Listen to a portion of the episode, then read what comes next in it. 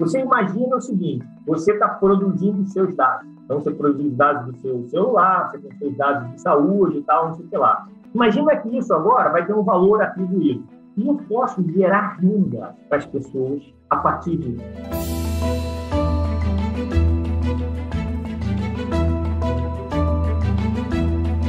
Olá, mentes inquietas e curiosas do século XXI. Estamos começando mais um The Shift, o seu podcast sobre inovação disruptiva. Eu sou a Cristina Deluca. E eu sou a Silvia Bassi e a gente está aqui para falar sobre disrupção, porque, como a gente sempre diz, a ruptura é a única constante do século XXI. E por falar em disrupção, não é, Cristina Deluca? uh, dados são disruptivos e valiosos, é esse negócio? É isso, Silvia Bassi. Seus dados valem dinheiro. E a monetização é. deles continua um tema um tanto controverso, mas já impactando você, seu negócio, que é meu também, e a nossa vida. Então, pensa bem, conceitos como privacidade e propriedade parecem andar separados, mas muita gente já acredita que eles deveriam ser os dois lados de uma mesma moeda começa a surgir a ideia de que a disrupção por trás da economia da informação está intrinsecamente ligada à propriedade dos dados e não tanto à privacidade. Então, os dados são seus e valem dinheiro. Com a expansão dos movimentos de Open Bank, Open Finance, Open Health, entre todos os outros movimentos open que ampliam a circulação de dados, é ainda mais importante discutir sobre o controle e a monetização desses dados, refletindo também sobre as mudanças de comportamento que essa disrupção trará ao retornar o controle e a posse dos dados para cada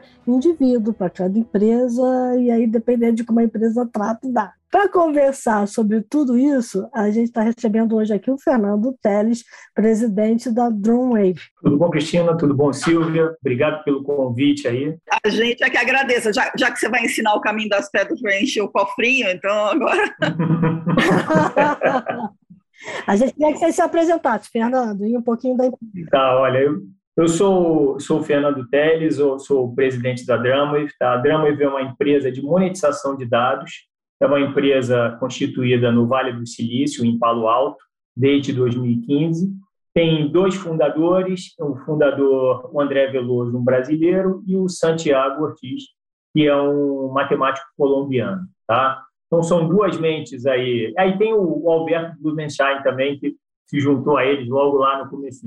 São três mentes aí bastante poderosas, visionárias, que começaram a pensar nisso há muito tempo atrás, quando ninguém falava, ou quando se falasse de monetização de dados, alguém ficava olhando para você assim, mas explica um pouco mais. Ainda hoje tem isso, né? Mas eu acho que é. agora o assunto está muito quente, né? principalmente não só aqui no, no Brasil, está muito quente na Europa, está muito quente no, nos Estados Unidos, na China, e aí eu vou discorrer aqui um pouco com vocês, se vocês quiserem fazer perguntas, senão você me conhece, né, Cristina? Eu, eu não, sei. precisa fazer pergunta, não, precisa fazer pergunta, senão o pessoal aí cansa e sai correndo. Pois é. É muito bom, mas assim, é, o que a gente está percebendo, olha, a primeira vez que eu ouvi falar muito fortemente sobre monetização de dados foi num evento sobre privacidade de dados, falando sobre a LGPD lá da Proteste que veio um, um, um senhor de fora, né? É, é, não sei se você já conheceu é, ou leu alguma coisa dele, Marco Pierini, que era diretor de relações institucionais é, do Conselho Executivo da Euroconsumers, e ele já naquela época dizia o seguinte: olha, dado é do consumidor. Portanto, o consumidor tem que saber valorizar esse dado. Ele é uma moeda de troca. Então, ou você vai fazer dinheiro diretamente com ele, ou você vai trocar por produtos e serviços. Mas é você que vai dar o valor do seu dado. E aí, eu acho que você está muito nessa pegada. Eu queria entender como é que vocês estão olhando para esse conceito da propriedade do dado. Né? Então, vamos lá. Acho que a primeira coisa para a gente é, alinhar aqui, no nosso entendimento, na nossa interpretação, o dado só existe a partir de uma relação, tá? Não existe um, um dado solto. Então tem que ter uma relação entre duas partes ou mais partes para que aquilo se transforme num dado. Então pode ser uma relação entre pessoas, uma relação entre pessoas empresas ou entre empresas. Quando você pensa dessa maneira, o dono do dado são os participantes da relação. Então, vou, vou dar um exemplo aqui. Uma relação que você tem com uma empresa de consumo, um supermercado, um laboratório médico, um banco, esse dado proveniente dessa relação, ele é seu, mas ele também é da empresa. Né? Ela participou da construção desse dado. E aí entra no tema do que você falou, de quem é a propriedade. A propriedade do dado é dos dois, né? É o que a gente chama de custódia compartilhada, né? Uhum. Até um termo interessante, né? Que a gente sempre que pensa em custódia compartilhada, a gente pensa ou em criança, ou em animal, ou alguma coisa que valha. O dado segue o mesmo princípio, né? Então você vai ter a custódia dos seus dados daquela relação. E para cada relação, você vai ter uma determinada geração de dados. E a partir daí é que você, com o que a gente desenhou aqui, vai ter a possibilidade de ter a custódia dos seus dados, que te permite ter controle sobre a utilização deles e vai te permitir aceitar ofertas pelos seus dados. Né? Aí é onde a gente chega na famosa monetização. Você falou de privacidade e propriedade. A privacidade, que é um, é um conceito bastante curioso, o que, que ela, ela se dedica? Ela se dedica a proteger o consumidor final, uhum. certo? Você deve ter visto agora, na, no dia 28, foi o Dia Internacional da, da Proteção de Dados. Uhum. E a, a Comissão Europeia soltou uma diretriz, soltou uma série de diretrizes dizendo como deve ser feita esta relação digital com as pessoas. E a cláusula quinta, ela fala exatamente em empoderar o consumidor, ou seja, todo consumidor deveria ter a capacidade e o empoderamento para decidir com quem e como ele quer compartilhar seus dados. Isso é o que a gente chama de custódia, tá, Cristina? Tá, entendi. E aí é diferente um pouco do conceito da tutela, porque a, prote a proteção de dados e a privacidade falam muito do conceito da tutela do dado. Né? Você é um agente de tratamento de dados, você tem a tutela do meu dado e você deve protegê-lo. Exatamente. É, queria que você falasse um pouquinho dessas duas diferenças, até para as empresas também entenderem aonde elas estão entrando nesse jogo. Né? É, eu, vou, eu vou usar até um termo que, é, é, muito, é muito usado na indústria, que é o das informações pessoais, chama PII, né? Personal Information. O que, que significa isso? Que toda vez que você está lidando com informações pessoais, informações sensíveis, você tem que proteger aquela informação, né? Ou seja, você não pode dar visibilidade àquela informação em nenhum outro contexto que não seja o daquela transação que está acontecendo entre você e o seu consumidor. Então, por isso que hoje você, quando recebe um extrato de cartão de crédito na sua casa, o número do seu cartão não vem mais. Isso. Né? É Ele vem ali camuflado. Isso é, isso é o que se chama PII. Então, isso tudo, na, na causa da tutela, ou seja, quem é a empresa de cartão de crédito tem a tutela daqueles seus dados, ela tem que proteger os seus dados. Ela tem que garantir que não vai estar sujeito a uma invasão, que ele não vai ser capturado de nenhuma forma, tem uma série de mecanismos de criptografia. Mas isso tudo garante o quê? A privacidade do seu dado. A Apple, o ano passado, ela veio a público né, com esse mecanismo de privacidade para o seu, o seu aparelho celular, uhum. dizendo o seguinte: olha, agora eu vou lhe dar a facilidade e a possibilidade de você dizer se você quer que o aplicativo que você usa vai seguir ou vai ter acesso aos seus dados Sim ou não. Aí é onde reside a diferença básica, tá? Privacidade é o sim ou não. Você sim, fala o seguinte, tá. olha, sim, posso dar acesso. Né? É o que eu sempre falo, eu quero ter a escolha, me deem a escolha. Né? Que o grande ponto é isso. Você só está escolhendo ali um sim ou não, né? Fala assim, olha, não quero que, meu, meu, que o meu, meu localizador seja seguido aqui. Então, não quero. Não quero que esse aplicativo saiba onde eu estou. Ou sim, eu quero você continua, neste momento, sem a propriedade daquele dado. Verdade. Sobre o que vai ser feito com ele. Você, ao dizer não, você protege o seu dado, obviamente, ninguém vai ter acesso a ele, mas você se fecha também para qualquer coisa que seja interessante, que possa vir a partir daquele compartilhamento de dados. Então, o que a gente criou aqui foi exatamente isso. A possibilidade de você, além do sim ou não, dizer o como, o, que você quer que seja feito com aquele dado. Por isso a história é monetização. Né? Quando a gente pensa em monetização, e o nome vem isso, a gente sempre pensa em dinheiro. Né? Eu vou vender o meu dado. Na verdade, não é só isso. Né? Você pode usar o seu dado para comprar alguma coisa. Você vai poder investir o seu dado. Vou dar um, um exemplo aqui. Eu tomo remédio de controle do colesterol há 30 anos. Tá? Faço o exame de sangue com uma determinada periodicidade, faço uma dieta alimentar, tem todo um controle. Todo esse conjunto de, de dados que foi gerado a partir da minha relação com a indústria farmacêutica, com o laboratório, com a indústria alimentícia, ele constrói um perfil, né? um perfil de alguém que faz um acompanhamento para prevenir uma, uma doença. Esse conjunto de informações tem valor, né? Uhum. Ele pode ter valor para uma indústria farmacêutica, para uma indústria alimentícia, para uma para um, um, laboratório, para uma rede de hospitais.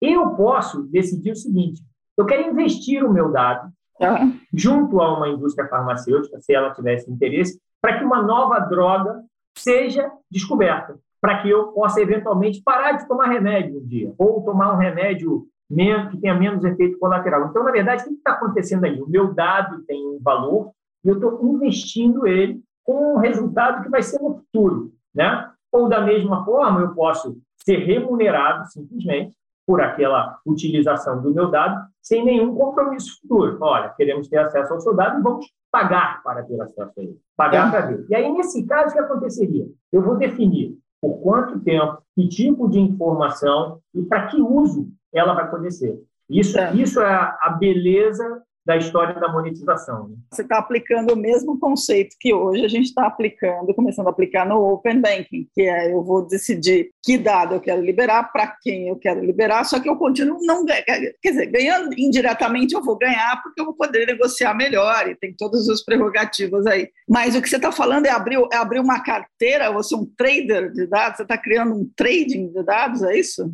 Isso aí. Deixa eu, Deixa eu só pegar o exemplo do Open Banking. O Open Banking é um, é um passo fantástico, tá? Ele cria padrão, ele decide isso, ele, você pode decidir para onde o seu dado vai. Mas ele ainda está um passo atrás disso que eu estou falando para você. Por quê?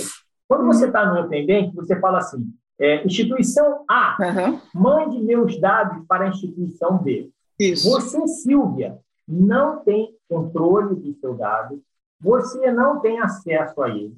E você sabe que ele vai sair da instituição A para a instituição B. Na expectativa que a instituição B te ofereça alguma coisa melhor. Isso. É isso. Isso. Que ainda nem está acontecendo, né? Tem essa é, ainda é. que Muita gente foi lá, clicou naquele botãozinho do Open Bank e nada aconteceu até agora. Então... É, mas aí começa uma outra história, Fernando, só para juntar, para te perguntar, hum. porque aí tem aquela história de quem vai ser o agregador né, dos dados. Exatamente. E então, todo mundo quer ser o agregador, porque o agregador tem uma tremenda de uma vantagem. Né? Essas perguntas são ótimas, porque o, o modelo que a gente desenhou aqui na Drama, ele quer responder todas essas perguntas e todas essas dúvidas. Então, eu vou pegar o exemplo do, do Open Banking, eu vou tentar traduzir para como ele funcionaria nesse modelo da Drama. Nesse momento, você falou para a instituição A para mandar os seus dados para a instituição B, ela efetivamente pega os seus dados e transporta para lá. Uhum. Tá? Então, okay. o que, acontece? Os seus dados estão hosteados, né, armazenados na instituição A, e ela vai passá-los para a instituição B, que vai passar a armazená-los também. No desenho e na tecnologia que nós desenvolvemos aqui, Primeiro, não há essa movimentação dos dados. Tá? O que, que acontece? Você fez uma pergunta a mim. Tem uma carteira? Sim, tem uma carteira. Então, tem uma carteira, uma D-Wallet, esse nome, inclusive, é nosso, tá? Essa, essa trademark é nossa, D-Wallet, uhum. que é uma carteira de dados. Então, a empresa tem uma carteira de dados, o indivíduo também tem uma carteira de dados e a outra empresa também tem uma carteira de dados. Então, o que, que vai acontecer? Para que você não tenha que ter uma carteira de dados de uma conta na nuvem e ficar recebendo todos os dados que você tem, a gente criou um processo de certificação de dados. Então, eu vou lá no, na instituição lá, onde você tem um relacionamento, eu vou certificar aqueles dados da instituição. E aí, o que você vai ter na sua carteira? Um certificado tokenizado. Ele vai dizer o seguinte: olha, esse token, esse certificado aqui, é referente àquela relação da Silvia com a instituição A. Tá. E quando a Silvia quiser mandar isso daqui para qualquer outra instituição, ela aponta o certificado. Então, A, você vai passar o certificado, o direito de acesso ao certificado para a instituição B, e aí vai ter acesso às suas informações. Ou seja, não tem dado trafegando, tá? Essa é a história da custódia e o, e o hosting. E isso aumenta, aumenta barbaramente a confiança, né? E a segurança. Porque Exatamente. se você pegar, vou, vou pegar, vamos lá, vamos ver se eu estou certo. Vou pegar um outro exemplo aqui. É o que está acontecendo agora da discussão sobre os dados biométricos uh, que o governo entregou para os bancos. Então, assim, ó, vocês têm o direito de usar os dados biométricos. Aí eles dizem assim: os dados não estão indo, está indo uma validação. E tem um monte de gente nervoso com isso. Se tivesse vocês no meio do caminho, tinha um token lá. Exatamente. Isso é o que a gente chama de token de segurança. É, na verdade, o, o token, o que, que é? O token é uma chave aleatória, né? Uhum, ela vai, vai sendo gerada de forma aleatória. Então, ela não consegue ser reproduzida ela só serve para aquela transação específica, tá? Então, você, quando tem esse certificado com esse token, quando você for acessar, vai ser pedido uma confirmação com esse token e fala assim, opa, então esse token aqui está habilitado, eu posso liberar o acesso para essa informação. Mas o dado nunca sai de onde ele está originalmente, entendeu? Você vai ter acesso àquele dado, vai fazer o que você precisa fazer e ele continua armazenado lá. Imagina se a gente fizesse essa solução para as pessoas físicas e você tivesse que começar a armazenar todos os seus dados de todas as relações que você tem com todas as empresas. Uhum. Aí você ia virar cliente do, do serviço de cloud, né? Você tem que pagar uma conta para isso. Na verdade, essa tua carteira ela vai armazenar certificados, né? Que são ponteiros, na verdade, para onde você tem esse, esse relacionamento e onde os seus dados vão estar interessados. E aí, o que, que acontece com esta carteira? Aí vamos dar um passo mais para frente. Você tem uma carteira, você tem os seus certificados lá, porque você foi pedindo para as empresas para depositarem certificados na sua carteira. Olha, tem uma relação com você, deposita aqui na minha carteira. Olha, tem uma relação com você, deposita aqui. Aí você tem lá um, um repositório de certificados. Aí o que, que vai acontecer? Vão empresas começarem a fazer ofertas para você para terem acesso aos seus dados, aos seus certificados. Entendeu? E o que, o que, que nós somos? O que a Dramwave é? A Dramwave é o orquestrador desse, vamos chamar aqui de um arranjo. É. Ela é o orquestrador, ela define as regras, ela tem a tecnologia embarcada para isso, para fazer a certificação, ela tem a licença das, das carteiras, das wallets que serão distribuídas,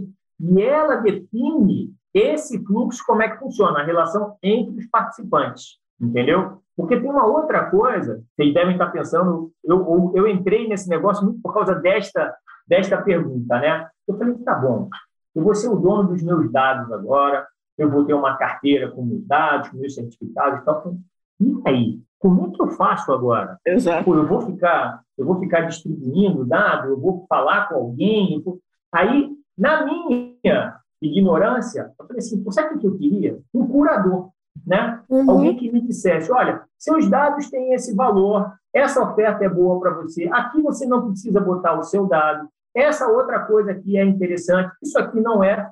Esse é o papel do agente de dados, né? Que é tá. alguém que vai gerenciar essa relação entre o indivíduo e as empresas, né? Então você vai passar para esse agente de dados uma concessão para ele em seu nome e ofertar os seus dados. Vocês também são um agente de dados ou o agente de dados é uma outra é uma terceira figura nessa história? É, na verdade, não. Nós somos o organizador disso tudo. Os agentes de dados são participantes né, desse ecossistema, desse Isso. nosso arranjo, ah. que vão se relacionar com os consumidores. Os grandes agentes de dados, né, Cristina, no primeiro momento serão quem? Quem já tem uma base de consumidores, né? Que vai chegar para a Cristina e para si e falar: ó, Silvia e Cristina, nós já temos uma relação aqui, eu presto essa natureza de, de serviço para vocês, e eu agora vou oferecer para vocês o seguinte: eu vou ser o seu agente de dados.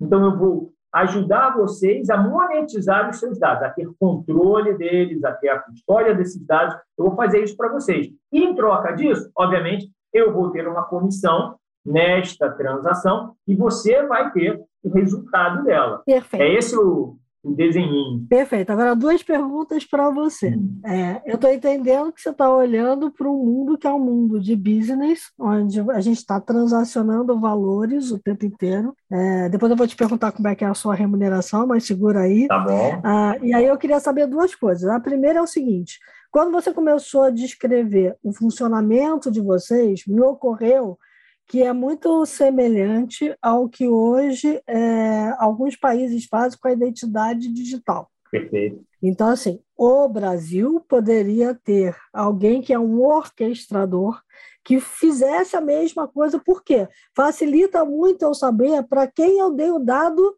na origem, porque aumenta o meu controle do dado da minha propriedade. Exatamente. Né? Ao passo que se eu vou começando a entregar dado para tudo que é canto, e a gente faz isso com o governo direto, eu já não sei mais quem é que vazou meu dado, porque, né? Então, assim, assim o dado pode estar em qualquer lugar. Dessa forma, eu sei a origem. Estou certa? É, assim, tem, tem uma mudança de paradigma aqui que é, é importante a gente pensar. Tá? Toda vez que a gente pensa em dado, e normalmente no mundo, no mundo corporativo, eu falo assim, ah, então eu vou pegar o dado da Cristina aí eu vou pegar o dado do teste. O nosso desenho e é o contrário disso. Uhum. Eu entrego o dado para a Cristina. Tá. Bom, eu sou agente de dados, eu vou virar para a Cristina e falar, Cristina, estão aqui os certificados de todos os dados do nosso relacionamento. Eles aqui estão assim, com a sua custódia agora. Estão depositados esses certificados com você. A partir daquele momento, você tem um controle disso. Ele está armazenado aqui uhum. comigo. Mas o controle é seu. E você vai decidir, provavelmente junto comigo, para onde ele vai. Você deu um exemplo da biometria, né? Então, a biometria, ela vai estar lá armazenada, né? Num determinado local, onde você fez a captura inicial, capturou lá, está lá, mas a biometria é sua. Na, na, aqui vai ter um certificado dessa biometria. E você vai poder dizer o seguinte: no próximo relacionamento que você for estabelecer, e alguém te pedir, você fala assim, ó, tá aqui, ó, você tem acesso ao meu certificado. Você não vai precisar armazenar sua biometria, até porque a sua biometria já está armazenada com você, né? Você uhum. já é a, a, biometria, mas você não vai precisar ficar capturando ela toda vez, entendeu? Entendi. Você não precisa ficar capturando ela toda vez. Você vai ter acesso. E tem um repositório. Tem um repositório dessa biometria. Nós aqui da, da Drumway, o que acontece? A gente não toca no dado.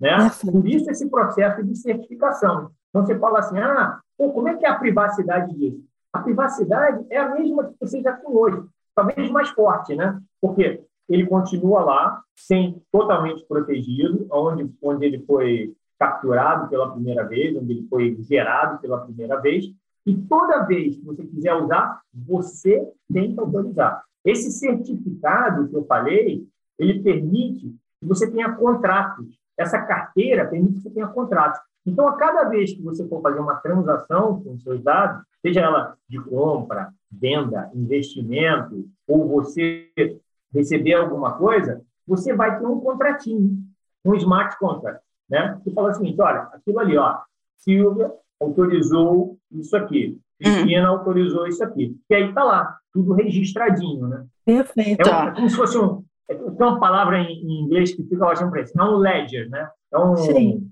É o, é o banco distribuído ali, né? Tá indo, Exatamente. Os registros estão todos Exatamente. ali. Agora, Fernando, é, a ideia é, é, é, sensacional. Eu acho que vai ter que acontecer, mas eu imagino que tem um timeline ali. Agora, o que me parece uhum. é o seguinte: é, uma coisa que define valor é a escassez. E hoje o que a gente não tem é escassez. As empresas se apossam dos dados e o usuário ainda não está consciente disso, dizendo não, não, não, não, não. E, e, o modelo, nesse momento em que está todo mundo acostumado com a não escassez, com a abundância, é, as regras que estão começando a aparecer de proteção de dados, elas começam a dar uma freada e criar um meio clima de escassez, né, na medida que o usuário vai se acostumando. É, mas aí tem um processo de educação maluco, né? Você tem que criar todo um novo ecossistema. Quer dizer, as pessoas têm que entender que elas vão ser donas do dado, porque é uma coisa que ninguém, usuário comum, vai, vamos dizer assim, a pessoa eu falar pessoa normal, mas não é normal, falar não é normal. Os civis, vai, aqueles que não estão tão envolvidos com os negócios assim, vão demorar um tempo, né, para entender isso aí. Como é que vocês veem a criação desse, de todo esse essa nova economia dos dados aí? Tá. Eu acho, eu acho que tem dois, dois movimentos, tá, Silvia? Uhum. Uma coisa assim, só, só discorrendo um pouquinho nisso que você falou da escassez. Hoje, na verdade, quando você parar para olhar, existe uma escassez, tá? São poucas empresas tá. que usam dado como um negócio. Concordo com você. Várias empresas usam dados para o negócio, mas consomem das mesmas poucas fontes. Isso, eu concordo. Tem, tem, um monopólio do Perfeito. dado aí, que é onde todo mundo concorda. Tem umas, tem umas quatro, cinco empresas aí no é, mundo. Exatamente. Né? Então, você tem uma escassez hoje. Então, o que vai acontecer aqui? Na medida que você vai formalizando esta relação das empresas com os consumidores, das empresas com as outras empresas, certificando isso, você começa a dar uma transparência a esse mercado. Tá. tá? Você começa a criar regras. Você começa a atribuir valor. Né? Então, você vai atribuir valor ao dado. Você fala assim, olha, quanto vale isso daqui? A, a Cristina estava me perguntando sobre dado anônimo. Uhum. Né? Isso, então, é, exato. Por exemplo, a gente tem um score, né? um score de dados.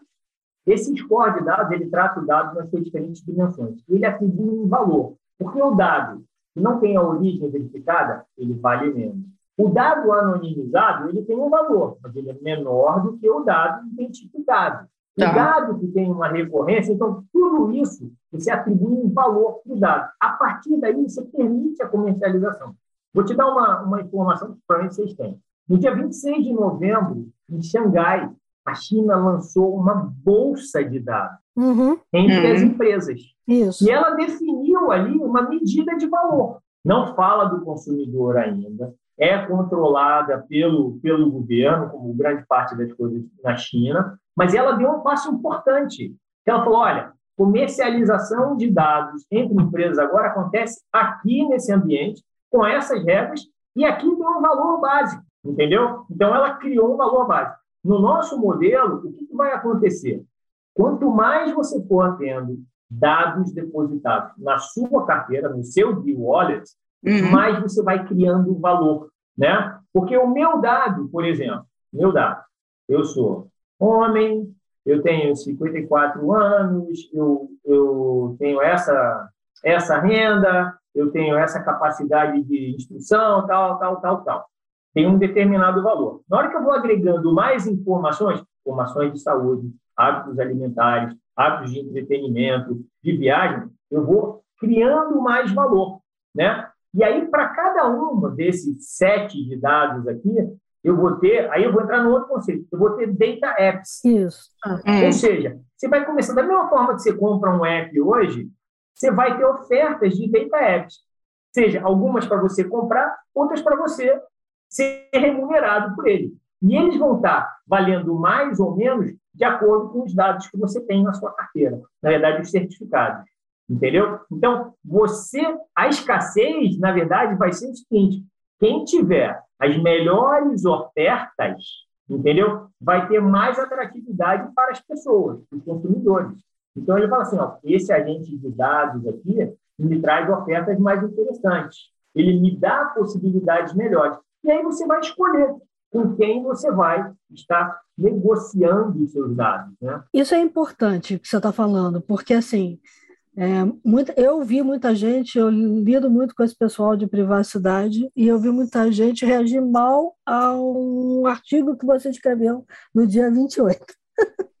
e aí eu falei, ah. peraí, né? eu, então eu não estou entendendo, né? Porque é por isso que eu te perguntei do anonimizado, porque é, como eu estou lendo muito sobre ecossistemas de dados, é, uhum. todo, tudo isso que você descreveu são transações né, dos seus tokens aí, dos seus certificados, com Exatamente. vários ecossistemas de dados. Por isso que eu te perguntei do anonimizado. Vai, vai que eu, por diletantismo, e eu já vi isso acontecer, resolva transacionar o meu dado com um hospital, vai, ou com uma universidade que está desenvolvendo uma pesquisa, e aí eu vou assim, ó, eu vou te dar o meu raio-x de tórax, mas eu não quero que você saiba que eu sou eu. Uhum. Também pode acontecer de, em vez de ser um hospital, ser uma empresa de saúde. E aí eu dizendo, com você, é, sei lá, uma, uma produtora é. de vacina, vai? A, a, tal das Big Farm. É. Com você, eu quero que você saiba, porque eu quero ser a primeira a receber a vacina. Mas essa, então, isso é a propriedade,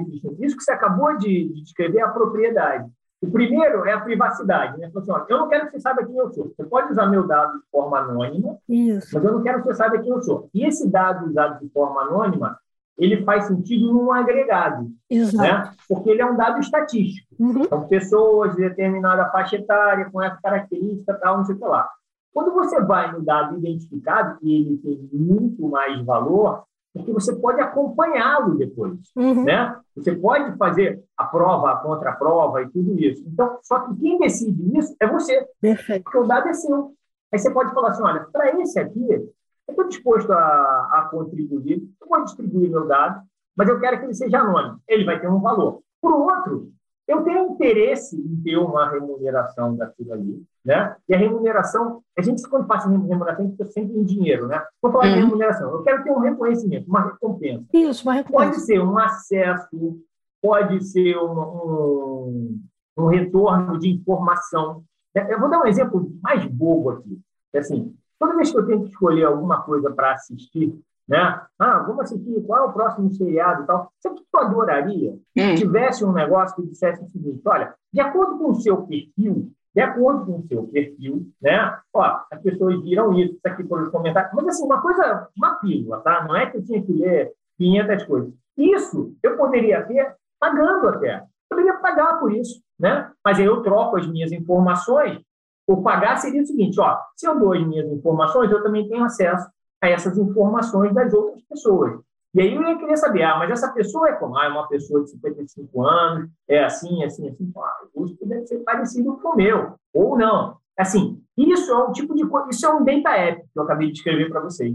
É um data app que vai estar na minha carteira, eu vou dizer assim, ah, esse aqui eu quero comprar. Para eu comprar esse data app, o que eu vou ter que fazer? Dar acesso à minha preferência de filmes e seriados também. Simples. Eu posso fazer até o oposto, né? É, como o Netflix já faz mais ou menos isso, eu quero sair. É isso que eu falar. Eu quero sair do algoritmo do Netflix. Então, assim, me mostra coisas que pessoas que não tem nada a ver com o meu perfil estão vendo e gostam, né? Exatamente, isso... porque senão você acaba ficando numa bolha, né? Isso. Entendeu? Agora, se assim, não, eu quero ter acesso a isso daqui. E aí, imagina nesse data app você poder escolher. Olha, eu quero ver pessoas de tantos anos, do que, estão assistindo, ou pessoas de outro país e tal. Eu, eu, pelo menos, eu pagaria por isso. Eu também, entendeu? com certeza. É, é. Isso é um data app. E, assim, provavelmente, quem está fazendo isso, ele não tem interesse num, numa remuneração em dinheiro. Para ele é muito mais valioso a sua remuneração com dados entendeu? Entendi. Ter acesso ao seu dado, porque aí enriquece o modelo dele, né? Agora, é. Fernando, voltando naquela pergunta que eu fiz, agora sim, tá. né? aí o que você puder falar, né? Eu não tá. sei quanto você pode abrir do seu modelo de negócio, mas como é que você se remunera? É, sou eu que te pago, é a empresa que te paga, da onde vem a remuneração? Na, na verdade, o que, que acontece? O, o, modelo é um modelo de licenciamento de, de carteiras de dados, tá? tá? E por transação. É um tá. modelo simples, entendeu? Então, ele, por exemplo, esse agente de dados que vai estar comercializando, ele também distribui as carteiras, e aí tem uma série de graus de liberdade, né, Cristina? Ele vai distribuir essas carteiras para o consumidor, ele pode distribuir a carteira de forma gratuita para o consumidor, pode cobrar uma, uma taxa de manutenção, provavelmente vai depender da atividade que esse consumidor tem, da quantidade de dados que ele armazena, e aí inversamente proporcional. Quanto mais dados, talvez ele pague menos, porque permite que você faça mais negócio. E a Dramway, o que, que ela tem? Ela licencia essas carteiras, a carteira é dela, ela é, uma, é propriedade dela, então ela vai licenciar essas carteiras para serem distribuídas. Ela garante o funcionamento do sistema, né? desses certificados, desse processo todo. Então, tem uma camada de serviço, que é essa certificação, e ela vai ganhar depois um percentual do que trafegar nessa rede. Né? E como um negócio de plataforma, qual que é a expectativa? É que a riqueza gerada no entorno da plataforma seja muito maior do que a plataforma. Porque essa, essa é a beleza. Você sabe que uma plataforma foi bem sucedida quando os participantes fazem muito mais resultado do que a plataforma em si. Entendeu? Que a plataforma é um pedacinho. Agora você falou uma outra palavra-chave. A gente já falou de ecossistema, né? Já fa... uhum. Agora você falou a plataforma, né? É isso. E aí a gente sabe que, por exemplo, no mundo do blockchain, um dos grandes problemas é a interoperabilidade. Vamos supor que daqui a 10 anos tem um monte de empresas igual a você, várias plataformas. Né? É, é garantida a interoperabilidade entre essas plataformas? Vocês imaginaram isso? Sim, porque, assim, na verdade, o que você faz? Quando você faz um, um certificado, ele é um certificado padrão, entendeu? Hum. Ele pode ser distribuído, inclusive, esse, esse modelo que a gente desenhou, a gente chama, ele chama ele de Cloud Agnostic. O nome é horroroso em inglês, mas é o seguinte: tá bom, você pode estar em qualquer nuvem, entendeu?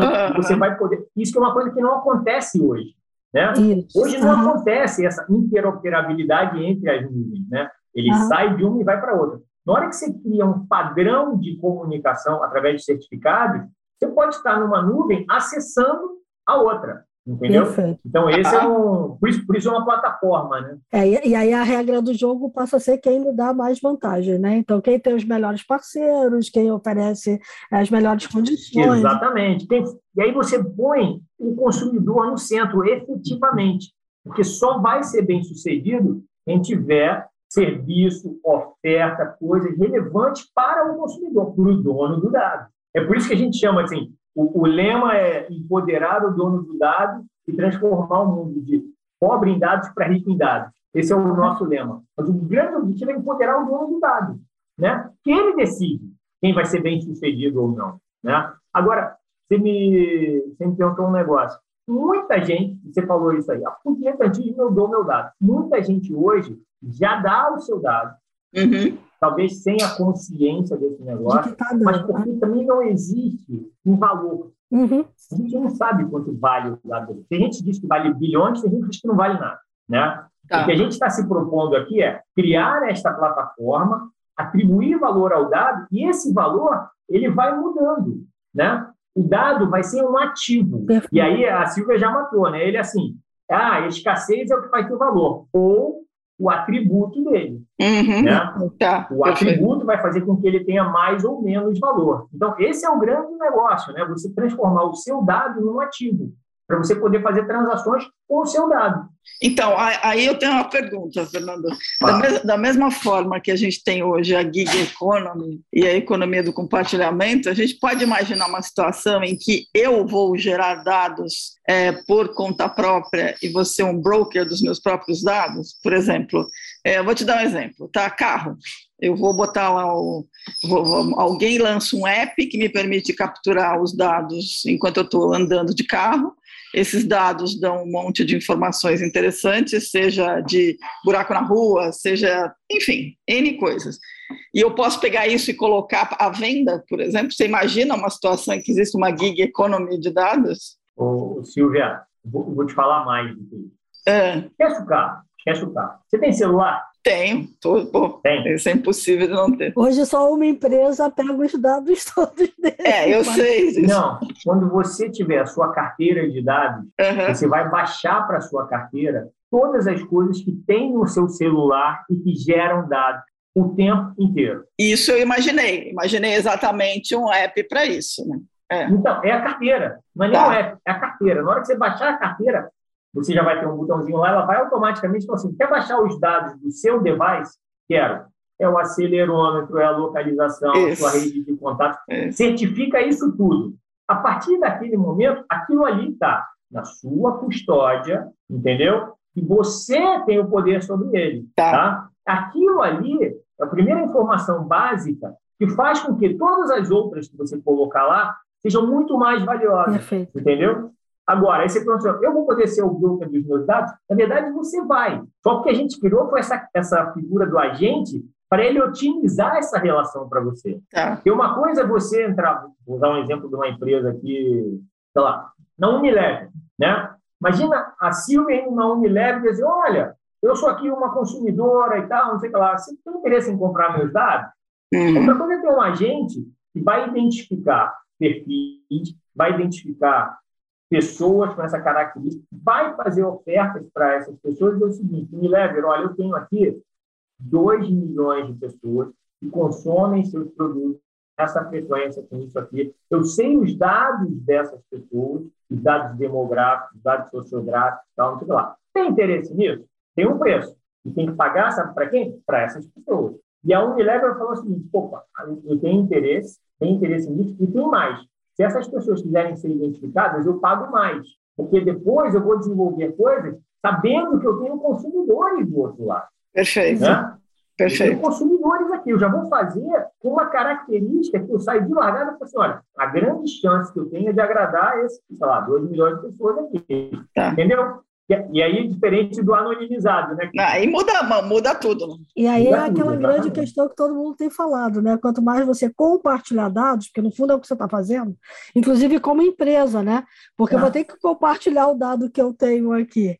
É, quanto mais eu compartilhar, mais eu estou fazendo essa bolsa de dados, que é o que você está descrevendo, é crescer.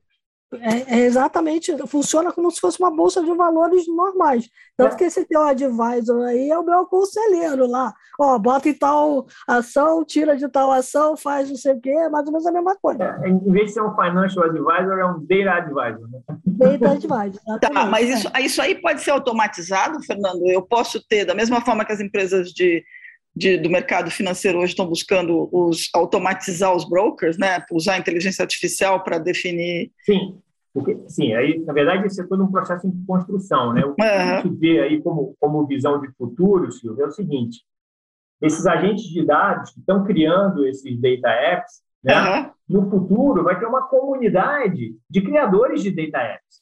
Né? Sim. E aí eles vão começar a publicar esses data apps e ofertar nas carteiras. Entendeu? Tá. Vou ofertar nas carteiras das pessoas e das empresas, e aí vou optar por transacionar aquilo ali. Obviamente, assim, você não vai ter sempre alguém ligando para você e querendo te ofertar. Isso, esse processo é totalmente automatizado, né? Digamos Sim. Assim. Pô, é. e quanto tempo vai levar para esse negócio começar a rodar? Em que momento do, do, do, do roadmap vocês estão nesse momento? Olha só, a gente fala bastante disso, né? Porque essa empresa ela já existe desde 2015. Tá. Então a gente veio esse tempo inteiro construindo a tecnologia. Mas você imagina que essa conversa há cinco anos atrás era é, Júlio Verne, né? Coisa de doido. Entendeu? Totalmente. Então, agora, o que está acontecendo? Esse ano de 2022 é um ano onde muitas dessas coisas estão se materializando, tá? Tá. Então, de tudo que eu te contei aqui, a grande parte da tecnologia já está preparada com o investimento que a gente fez.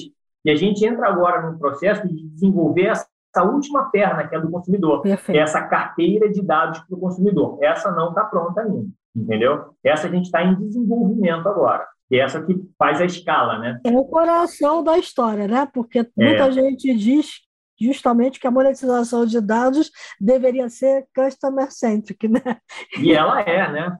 E ela é. Se ela, se ela der certo, ela é para ser customer centric. Mas isso quer dizer que os teus, os teus agentes de dados já estão mapeados, você já está conversando com agentes de dados. Sim, sim, sim. Ah. Isso sim. Esse processo já está em andamento, entendeu? O que a gente está fazendo agora é desenvolvimento de produto mesmo. Tá. Entendeu? Como está o Brasil nessa história, vai? Como você está vendo o Brasil frente ao resto todo do mundo que vocês estão atuando? Olha, o Brasil ele tem ele esse movimento, por exemplo, do Open Banking foi muito bom né? Porque ele trouxe à luz essa essa questão dos dados, os dados são uhum. meus e tal, não sei o que lá.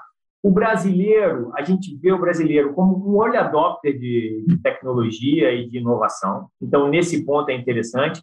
E agora está começando a acontecer a conscientização das empresas para isso. Tá. tá. Né? Então, quando você olha, o que a gente montou aqui é uma empresa que a gente chama de Deep Tech, né? Uhum, é uma exatamente. empresa que cria tecnologia.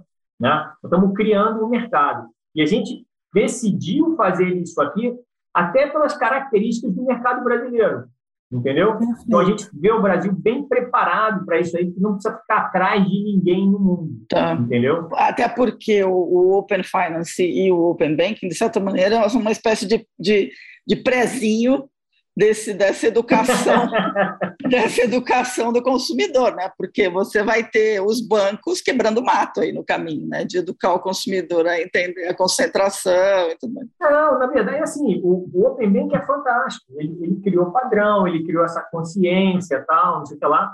Eu acho que ainda falta, né? E isso é uma das coisas que a gente se preocupa bastante aqui é a questão da confiança, né? Sim. Por isso que a gente desenvolveu essa tecnologia dos certificados, entendeu? Perfeito. Assim, Para você ter a confiança naquilo ali. Porque você realmente tem o controle do seu dado, você decide o que vai ser feito com ele. Então, tem um. Toda vez que você fala de uma plataforma, alguma coisa, a palavra-chave é confiança, credibilidade, Perfeito. entendeu? É. é isso aí. Foi isso, foi isso que a gente criou, né?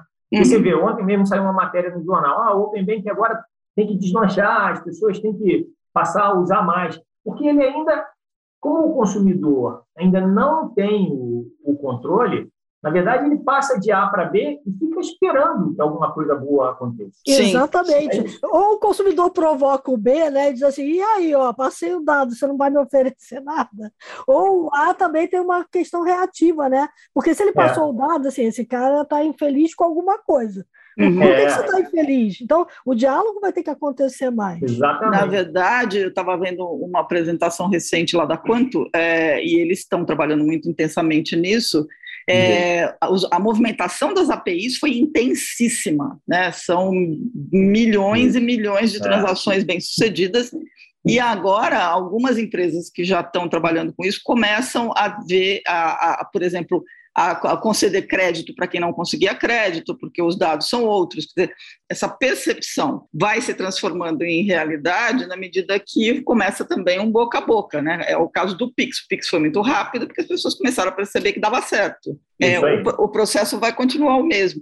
O que eu acho interessante, Fernando, isso, me diz só se eu não estou enganada, o, o, que vocês estão montando, ele, ele, ele, ele é interessante porque, na minha opinião, é o next step de uma acomodação do mainstream antigo para o mainstream novo, que dependia de regulação para depois nascer uma nova economia. A gente está, vocês estão vindo no depois das regulações de privacidade, que forçam o mercado a dar, dar a quem é de direito, né, ao poder, para que depois esse processo vá para frente. É isso, né? E tem mais um, tem mais um fator, tá, Silvia? É assim, eu estou na indústria financeira há muitos anos, né? Uhum toda vez que aparecia uma regulação, havia uma, uma expectativa muito grande dos agentes, tipo assim, puxa, como é que vai ser isso? Puxa, meu negócio vai ficar mais complexo, puxa, eu vou ter mais custo aqui e tal. A gente está trabalhando num negócio agora que quanto mais regulação houver, melhor será para ele. Uhum. Melhor será. Porque Exatamente. a gente partiu do princípio o seguinte, falou assim, cara, é o princípio da propriedade. Isso. Entendeu? E assim, eu não espero, e espero que esteja completamente correto nisso, que assim, que vá surgir uma regulação dizendo o seguinte: não, seu dado agora não vai mais ser seu. Você não tem mais direito sobre a sua biometria. Ah, só faltava. Eu diria que tem um monte de governo querendo fazer isso. E a gente não pode deixar. Eu diria que tem um problema aí. Aí é um problema fundo político, fundo social, é. que tem então, que ser combatido. A gente não vê isso acontecendo, porque a gente é. viu um movimento né, de devolver para o consumidor. E aí, quando você perguntou, vou só lançar um último, uma última coisa aqui, que foi uma pergunta que você, você fez e eu respondi para você parcialmente, mas não te dei o, a cereja desse bolo. É. Você imagina o seguinte: você está produzindo seus dados, né? Ok. Você produz os dados do seu celular, você tem seus dados de saúde e tal, não sei o que lá. Imagina que isso agora vai ter um valor atribuído, tá. certo? E eu posso gerar renda para as pessoas a partir disso. Pois é, por isso que eu te perguntei da gig economy, porque eu, gente... eu posso gerar renda para as pessoas a partir disso. Isso foi um dos, um dos grandes motivos que me atraiu para essa empresa. Muito entendeu? legal. Que você pode efetivamente criar um propósito e ter uma efetiva criação, não é distribuição de renda, tá, gente? É uhum. criação. Você vai criar uma renda que não existe. Né? Então, tem uma camada da população. Obviamente, se você fala isso, sei lá, vamos lá, na Suécia, ah, pô, tá bom, então eu vou ganhar mais aqui. Imagina em países de grandes populações, com economias enfraquecidas, ou renda per capita muito baixa, isso uhum. pode ser uma mudança social importante. Mas está sendo, é, essa, essas inovações estão sendo, Fernanda. Basta pegar o exemplo do NFT nas Filipinas. É. O, o NFT nas Filipinas, esses jogos de play to earn, eles estão virando remuneração de um monte de garotos que estão sustentando a família. É isso aí. Né? É uma, é uma reversão. O que mais me agrada dessa história inteira é que está cutucando o tigre, está puxando o rabo de três, quatro tigres ali, né? Para a gente começar a distribuir a renda que está concentrada em alguns lugares. É? Não, eu, eu é. tenho uma preocupação, é que a gente tem, e, e, aí, Fernando, você conhece isso muito bem. O Brasil tem uma população desbancarizada enorme. Uhum. Né? E a gente não pode deixar o país ter uma população invisível a esse mercado de dados, porque ela já existe. Se Exato. a gente for olhar países como Estados Unidos e vários outros lugares, a gente é. já tem essa população ali que não participa tem. de nada, porque ela está totalmente alijada. É, mas quando você pensa nessa, assim, tem por isso que você perguntou do Brasil, né? Essa população que você fala que está invisível, toda, toda é forte, mas a maior parte dela hoje tem um device. Um celular. Isso, okay. exatamente. É tudo que precisa, tá? É tá tudo bom. que precisa. É e aí, a partir dali, eu embarco uma carteira ali, e ele vai começar a controlar seu dado, ele vai começar a ser reconhecido por aquele dado. Mas aí, volta no tema que vocês mencionaram, tem que compartilhar dados. Sim, sim o compartilhamento sim. é importantíssimo. É, passa a ter uma outra finalidade, um outro valor, né? Exatamente, você vai entender o seguinte, pô, compartilhar dados vai ser bom para mim. Uhum. Isso. Vai ser bom para mim, porque eu vou ser reconhecido por esse compartilhamento. Né? É. Eu vou ter acesso a outras coisas. E assim, só para a gente também não, não demonizar tudo, né? Hoje a gente tem e-mail gratuito. Sim. Isso. E você, de alguma forma, paga para, para, por esse e-mail com o compartilhamento dos seus dados. Só não é isso, claro e transparente, de assim, quanto vale o seu dado. Mas isso. se você perguntar, sei lá, para grande parte das pessoas, fala assim, ah, você quer pagar para ter um e-mail? Não. Uhum. Você quer saber quanto vale? Ah, eu quero saber. Eu quero saber quanto vale. Uhum dividindo aqui, e pode ser que em determinada hora eu seja remunerado por ter um e-mail. Aí vai ao contrário, né? É. Pode ser ao contrário. Então, eu acho, eu acho que tem, o que tem que trazer é uma transparência maior nesse, nessa economia de dados. Né? Ela já acontece, tá? A economia de dados ela já acontece. Ela só não é regulada e ela não está distribuindo para quem está gerando, participando da geração de dados. É, falta é. transparência é. nas relações, né? É o que a gente vive dizendo. Né? É, é, a riqueza do dado não está igualmente distribuída, digamos Sim. assim, vai nesse momento. Não. Exatamente. Muito bom. Bom, dava para ficar dois dias, mas não pode, né? O podcast tem que, tem começo, meio fim. Senão, senão ninguém aguenta. Não, e tá, o papo tá ótimo, o pessoal ouve. Ó, a, gente fez um, a gente fez um agora recentemente de uma hora que a turma ouviu. Tava tá, bom tá, tudo, tá tudo certo. Bom, então, maravilha. Fernando, sensacional. A gente vai querer acompanhar de perto essas histórias todas aí. Tá bom. Mas aí, agora vamos ver se a gente passa. Vamos passar para os insights agora? Dica para todo mundo? Vamos lá.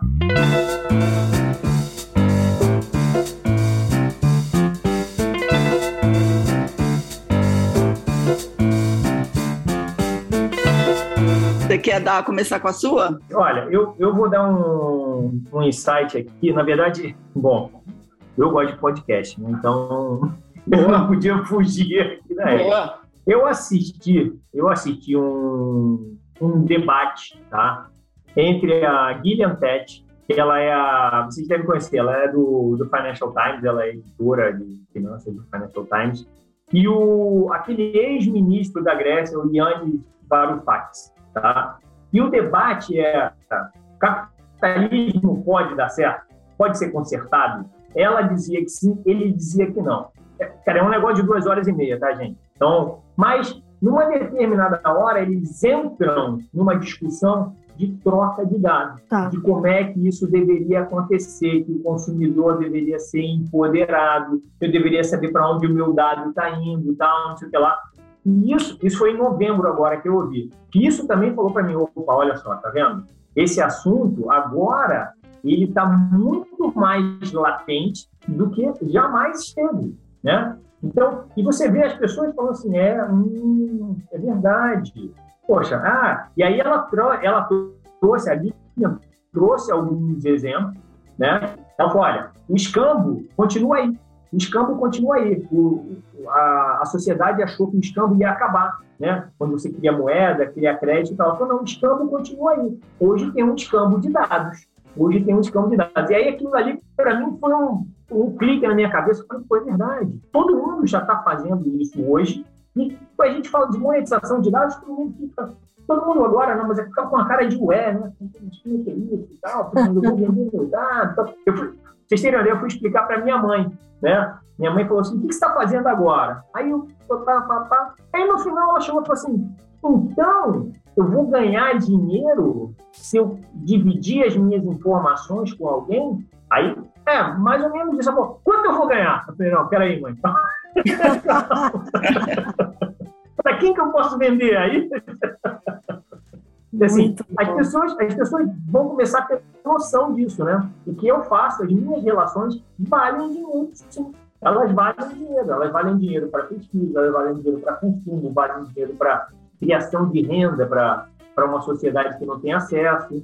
Então, quer dizer, é, é um negócio muito bacana, né? Assim, acho que toda vez que eu falo desse negócio, eu fico bastante empolgado, porque ele tem uma capacidade efetiva de mudar uma série de situações que pode se materializar, né? Exatamente. Perfeito. Muito bom. É, a minha dica é a seguinte: a, a gente já deu essa dica antes, mas eu acho que sempre vale repetir. A Cat O'Neill ela é aquela moça que trabalha com dados, que escreveu as ferramentas de destruição matemática, né? E aí ela tem um livro que ele é bem interessante, que vale ler, que é sobre ser um cético, eh, cético com dados, que é On Being a Data Septic. É um livro dela, que é um livro curto, em que ela discute por que, que as pessoas têm que tomar muito cuidado com os dados, né? os dados que recebem, não necessariamente os dados privados, mas e por que, que esses dados podem ser usados de formas é, não tão éticas ou não tão importantes. Então, mesmo que a gente esteja discutindo agora uma nova era de dados, é para você entrar nela é importante saber como é que esses dados são usados de forma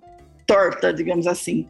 Então, o livro da Cat O'Neill está disponível na Amazon, tem outros livros dela que estão disponíveis e acho que vale deixar a Cat O'Neill ali na, na listinha, porque sempre tem informação bacana. Muito legal. Bom, e como a gente falou de muitos conceitos aqui, e falou muito da questão do para quem não conhece, né, o conceito da tutela, que está lá embasando a privacidade, tem um livro muito legal do Marcel Leonardi. O Marcel hoje tem o escritório de advocacia dele, mas ele durante muitos anos foi o advogado do Google aqui no Brasil. Então, é, de tutela e privacidade de dados na internet, ele conhece bastante né? E, e, o livro traz exatamente considerações teóricas aí sobre a privacidade e a teoria de regulação da internet, que está na base de toda essa nossa economia de dados. Então, para quem quiser, é, assim, para entender todos os conceitos que a gente falou aqui, se não tem este embasamento, vai ficar meio voando. Então, eu vou lá no básico do básico para entender o que é a tutela, para depois você ver como é que é diferente do que está sendo proposto agora.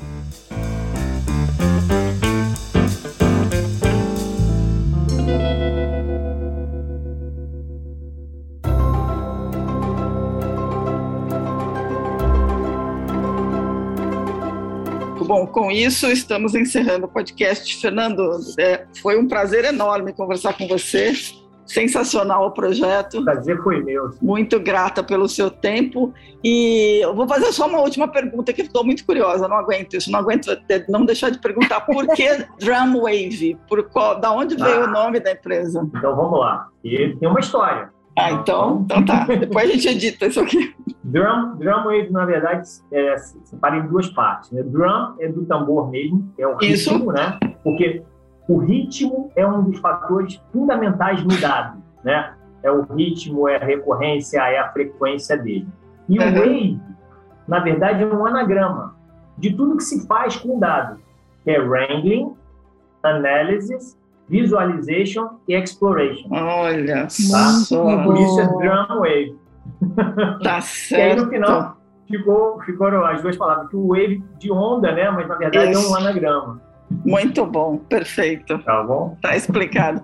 bom, a gente espera que você volte aqui outras vezes com a gente para contar mais histórias. Com certeza. É, vamos ficar acompanhando as carteiras e os e os movimentos aí que vão aparecer. Para todo mundo que nos acompanhou, então, sugestões, críticas, elogios, news.theshift.info. É, visitem a gente no site www.theshift.info, assinem a newsletter, ela é gratuita, vocês vão receber um monte de informação bacana. E até a próxima, se cuidem, não esqueçam de tomar vacina, não esqueçam de usar máscara ainda, quem puder usar. E até a próxima, então, pessoal. E lembre-se, enquanto a gente estava conversando aqui, o mundo mudou pra caramba. Inclusive, você ouvindo esse podcast, está gerando dado pra gente. ouve mais aí, viu? A gente, a gente precisa desse dado. Isso, dá, dá like, dá like, que o like é dado. até a próxima, gente. Obrigada, é, Fernando. Obrigado, menino.